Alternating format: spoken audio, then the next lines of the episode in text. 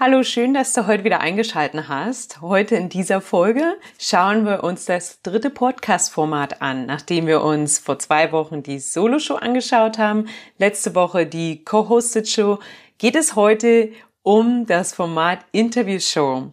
Ich zeige dir wieder, welche Vor- und Nachteile dieses Format mitbringt und gebe dir fünf Tipps, was du beachten solltest, damit du anstatt Stress Spaß bei diesem Format hast. Ja, wir gucken auch mal, warum so viele tatsächlich eigentlich einen Mix aus Solo-Folgen, Interview-Folgen nutzen und ja, warum das vielleicht auch für dich eine Überlegung wert ist.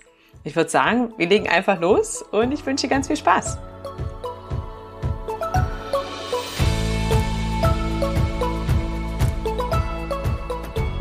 Podcast Sisters. Hier lernst du, wie du deinen eigenen Business-Podcast erstellst – für Kundenbindung, Communityaufbau und Online-Marketing mit Herz. Mein Name ist Nadine Mehles und ich bin Podcast-Produzentin und Strategin. Ja, tatsächlich all meine Kundinnen, die ich aktuell habe, haben einen Mix aus Solo-Folgen und Interview-Folgen als Podcast-Format. Vor ja, zwei Folgen, also vor zwei Wochen, haben wir uns die Solo-Folgen angeschaut mit all ihren Vor- und Nachteilen und was du beachten solltest. Falls du da noch nicht reingehört hast, mach das auf jeden Fall. Denn es ist schon so, dass die Vorteile der Solo-Show die Nachteile des Interviews sind und die Nachteile der Solo-Show tatsächlich die Vorteile der Interviewshow sind. Also theoretisch kann man sich eine von meinen Folgen anhören, das dann schon ein bisschen ableiten, aber natürlich gehe ich heute darauf nochmal ein. Zunächst einmal, was ist eigentlich, was ist ein Podcast mit einem Interviewformat? Ganz kurz, falls du nicht genau weißt, was damit gemeint ist. Also ein Interview beinhaltet mindestens einen Moderator, also dich als Host und mindestens einen neuen Gast in jeder Folge. Alle meine Kunden, würde ich jetzt sagen, lieben Interviews. Und das aus folgenden Gründen. Der größte Vorteil ist, würde ich sagen, dass der Gast den größten Redeanteil hat und du lediglich das Gespräch lenkst. Dadurch ist natürlich viel weniger Vorbereitung des Inhalts notwendig als zum Beispiel bei der Soloshow. Und dein Gespräch, also ein Gespräch, sage ich mal, ist ja sehr locker und idealerweise flüssig. Und im Vergleich zur Soloshow, wo es ja schon schnell mal monoton werden kann, ist das Gespräch flüssig und nicht so starr. Das ist natürlich im Endeffekt unterhaltsamer nicht nur für dich, sondern auch für die ZuhörerInnen deines Podcasts. Und ein Gast bringt halt einen anderen Background, einen anderen Hintergrund mit in deine Show und seine eigene Meinung und Perspektiven und bietet dadurch viel, viel mehr Mehrwert, ja, auch für deine Gäste. Also, das ist wahrscheinlich das Allerwichtigste beim Interview und das ist auch der Grund, weshalb man das macht, damit man ein bisschen Perspektive auch von außen reinbringen kann und nicht nur du deine Perspektive, Meinung und Erfahrung mit reinbringst. Und was auch richtig gut ist, ist halt, dass der Gast ein neues Publikum bringt. Ja, idealerweise sollte er die Episode mit seiner Community teilen. Darauf gehe ich später bei meinen Tipps nochmal ein, ja. Aber es ist schon gut, dass, dass dein Interviewgast oder dass er das bei, bei seiner Audience, also seinem Publikum, also zum Beispiel auf seinen Social Media Kanälen teilt. Mein persönlicher Lieblingsvorteil bei der Interviewshow, auch vor allem, weil ich jetzt gerade tatsächlich aus einem Interview komme, ähm, ist halt der Austausch mit anderen Selbstständigen, die auch ja an ihren Projekten arbeiten und ich ein bisschen Einblick bekomme. Und ich sitze halt hier tatsächlich oft ein bisschen einsam und arbeite meine Aufgaben ab und produziere Episoden für meine Kunden und ich freue mich immer riesig, ähm, auch mal im Austausch zu sein, sei es Strategie-Calls oder jetzt hier ähm, in meinem Podcast, Podcast Sisters, die Interviews. Also es gibt mir total viel Motivation und Energie. Und da kann ich dir einen Tipp geben, nutze diese Energie, um direkt eine Solo-Folge zum Beispiel aufzunehmen. Ja, und so dir nach und nach vielleicht ein kleines Polster an Folgen zuzulegen. Also für mich funktioniert das ganz gut. Ich bin jetzt im Flow und ein, aufgewärmt und habe schon ja diese Energie, auch wenn ich jetzt wieder mh, hm, auf meine Wand hier schaue und nicht direkt einen Gesprächspartner habe, trotzdem glaube ich kommt ein bisschen mehr Energie als sonst drüber, wenn ich ja jetzt mal schnell nebenbei eine Folge aufnehme. Was ich vorhin gesagt hatte, war, dass halt viele Vorteile der Solo-Show hier bei diesem Interview, also beim Interviewformat, wegfallen und halt eher zum Nachteil werden. Aber da ein, kleiner Hinweis. Nachteil heißt nie, dass du es deswegen nicht machen kannst. Man muss halt Dinge beachten, damit die Nachteile nicht zu groß sind und nicht zu sehr ins, ja, ins Gewicht fallen, ja. Ein Nachteil ist, dass ja der Interviewgast im Mittelpunkt steht und nicht du der Star der Show bist, wie zum Beispiel der Solo-Show. Ja, also das Marketing ist halt schon sehr für ihn auch. Ich bin mir sehr sicher, dass er einen Pitch am Ende macht. Also es ist ein, dass er ein Angebot mitgebracht hat für deine ZuhörerInnen und dass es halt sich nicht wirklich in der Folge um dich dreht, sondern um die Erfahrung und Ansichten deines Gasts. Dann ist es von der Technik her auch ein bisschen mehr Aufwand als bei der Solo-Show, wo man halt einfach nur eine Bearbeitungssoftware braucht und ein Mikrofon vielleicht. Beim Interview empfiehlt es sich schon, eine Aufnahmesoftware zu nutzen, also ein Tool, mit dem du Interviews mit separaten Tonspuren aufnehmen kannst. Da gibt's unterschiedliche Tools wie Riverside oder Zencaster. Ich teste mich da gerade durch. Du kannst auch Zoom nutzen und dann einstellen, dass in separaten Tonspuren aufgenommen wird. Warum separate Tonspuren? Es ist unglaublich viel Aufwand und manchmal fast unmöglich, die Folgen zu bearbeiten, wenn alle Sprecherspuren, also die von dir und deinem Gast in einer Tonspur sind. Denn oft ist es so, entweder sind es unterschiedliche Mikrofone oder das, der Abstand zum Mikrofon ist unterschiedlich, also die Lautstärke ist unterschiedlich. Und wenn das alles in einer Tonspur ist, ist es unglaublich schwer, das individuell anzupassen. Es macht überhaupt keinen Spaß und es ist sowieso schon ein bisschen mehr Aufwand in der Nachbearbeitung, um ehrlich zu sein, mehrere Tonspuren zu schneiden, als zum Beispiel bei der Soloshow, wo du nur deine eine Tonspur hast, wo du sprichst. Ja, also auf jeden Fall schau da mal in ähm, ein Aufnahmetool rein.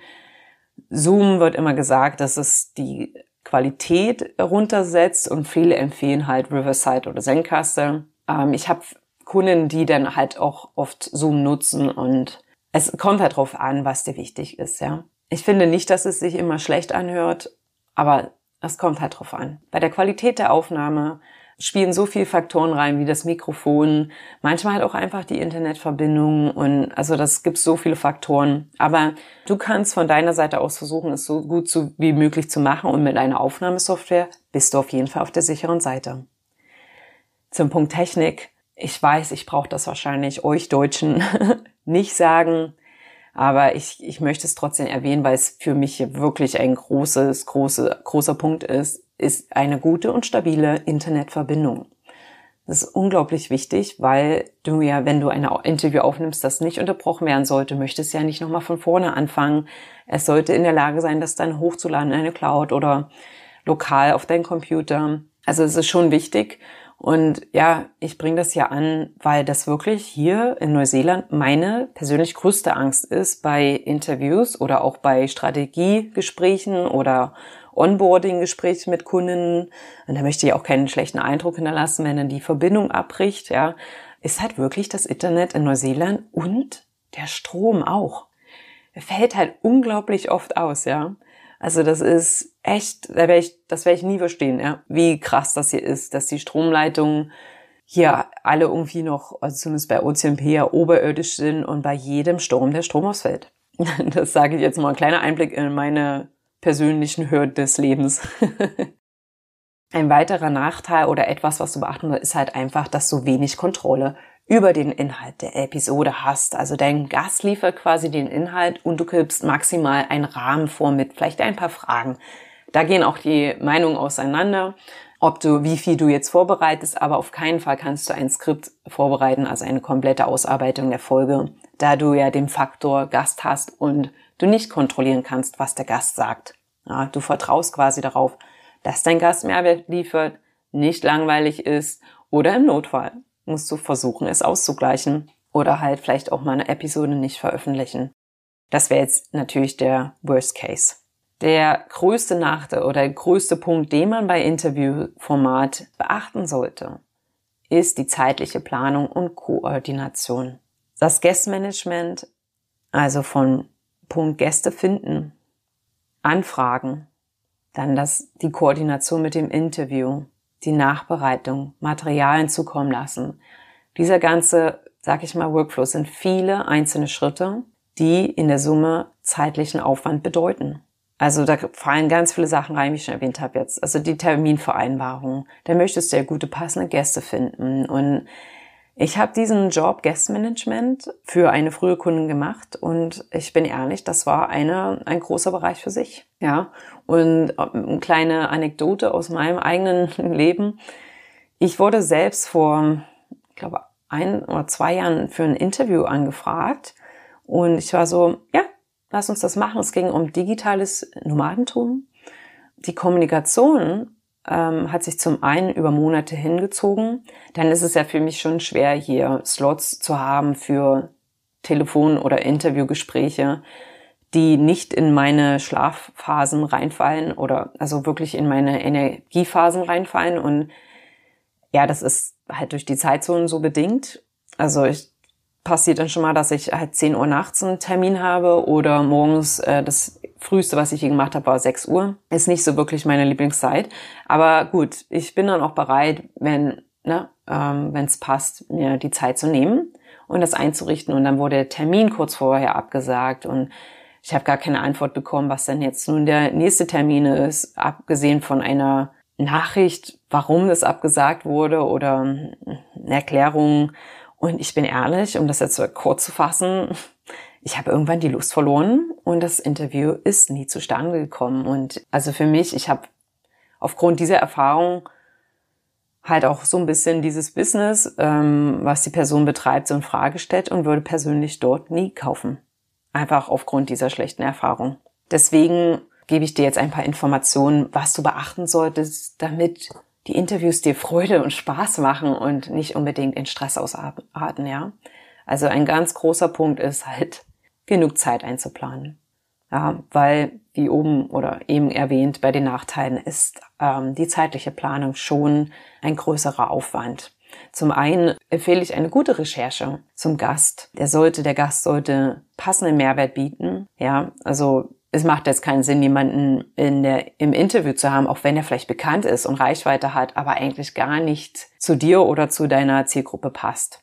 Das macht halt einfach keinen Sinn, ja. Also deswegen mein erster Tipp dort, leg dir eine Tabelle an, zum Beispiel bei Excel oder Google Docs und schreib dir einfach immer, wenn du über jemanden stolperst in Instagram oder vielleicht bei einem anderen Podcast, schreib dir einfach auf, leg dir ab, wer ein potenzieller Interviewgast wäre. Also so ein bisschen sammel Gastideen on the go. Du kannst die Tabelle quasi so erstmal nur den Namen reinschreiben und Kontaktdaten und vielleicht ein mögliches Thema und dann später für dein Guestmanagement nutzen und das so ein bisschen erweitern mit, hast du die Person kontaktiert, hast du eine Rückmeldung erhalten, wurde ein Termin vereinbart, das kannst du alles in einer Excel machen, du kannst natürlich auch Trello nutzen, in Kanban und das dann so für dich zurechtschieben. Also das funktioniert alles, aber das ist meine erste Empfehlung.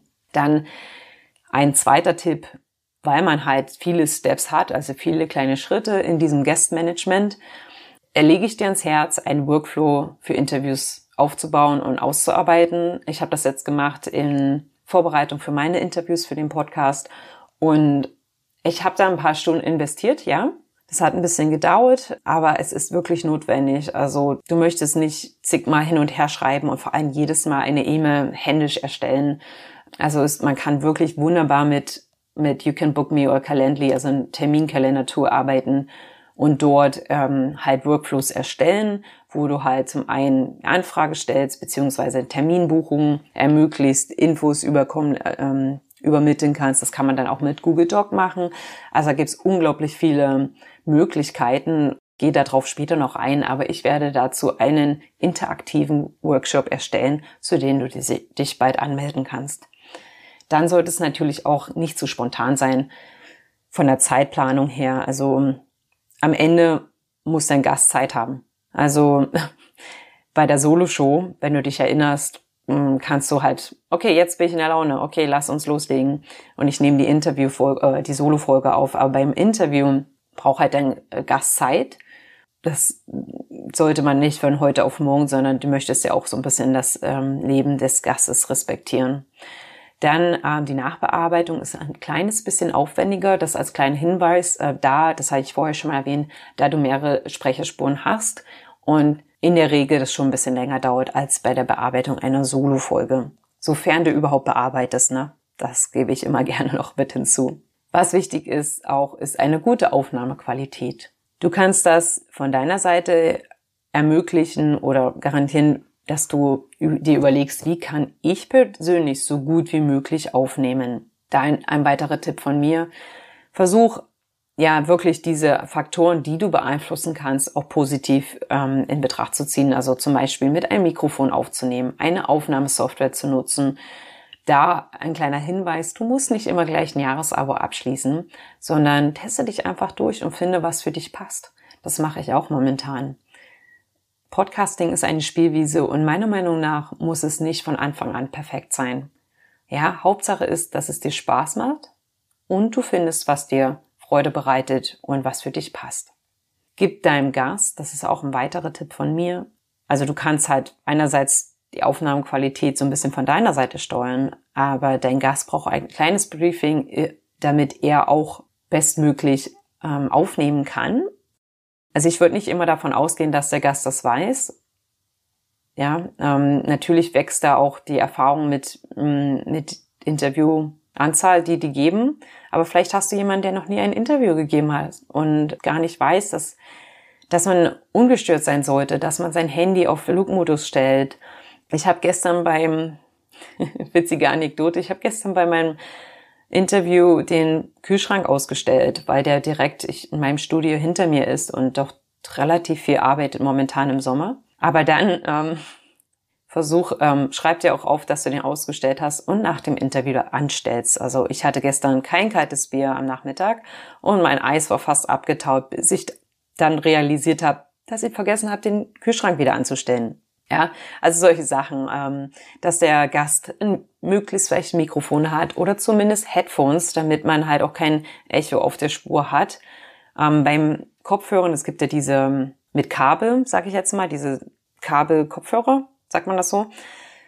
Da ist es halt auch wichtig, vor allem bei Frauen, dass die Haare zusammengebunden sind und nicht am, am Mikrofon rascheln. Also diese Headset, genau, Headset ist das richtige Wort, Headset-Kopfhörer. Ähm, also da kommt dann schon viel Kratzen auf die Spur, wenn da immer zu was dran raschelt. Also solche Sachen kann man dann in einem kurzen Briefing per Mail mitteilen oder halt im Vorgespräch. Ich empfehle aber per E-Mail. Und dann hat mir gesagt, du kannst diese Folge nicht wirklich ausarbeiten, aber es ist halt schon notwendig, dass du so ein bisschen roten Faden hast und durch das Gespräch leitest, dir einen Zeitrahmen setzt, damit es halt nicht zu ausartet und auch in Geschwafel endet.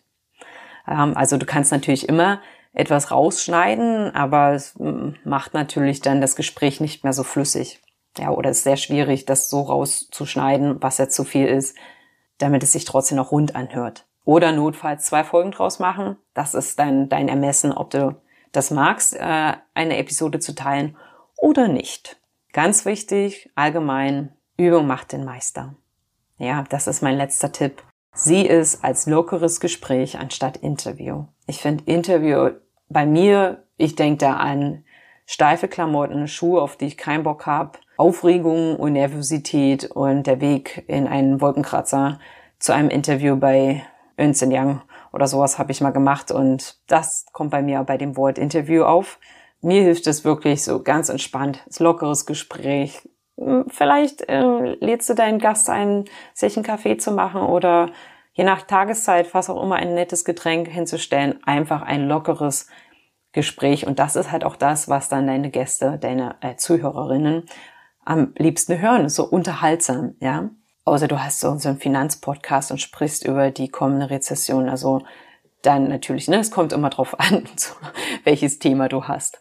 Ein weiterer Tipp von mir ist halt auch, dadurch, dass dein Gast im Mittelpunkt steht, das hatte ich ja schon mal erwähnt als so ein bisschen Nachteil, weiß jetzt nicht, ob es wirklich Nachteil ist, aber du könntest zum Beispiel einen Podcast-Tausch äh, anbieten, dass du vielleicht auch in seinem Podcast, sofern es passt natürlich, ein Interview gibst und so ja ne geben und nehmen, aber es kommt halt wirklich ganz stark drauf an, ob das passt und nicht nur dann so ein Tauschgeschäft ist, das, das eigentlich keinen Sinn macht. Da ganz genau schauen, ob du die Zeit aufwenden möchtest, ob seine Zielgruppe oder ihre Zielgruppe zu dir und deinem Business passt. Und ganz wichtig natürlich, wirklich ganz wichtig, um die Reichweite des Gastes doch ein bisschen mitzunehmen, ist, dass du Material vorbereitest und Reminder-E-Mails an deinen Gast schickst, damit er weiß, wann du die Folge veröffentlichst und dass er halt dann auch wirklich auf seinen Social-Media-Kanälen oder Plattformen, wo auch immer, das teilt.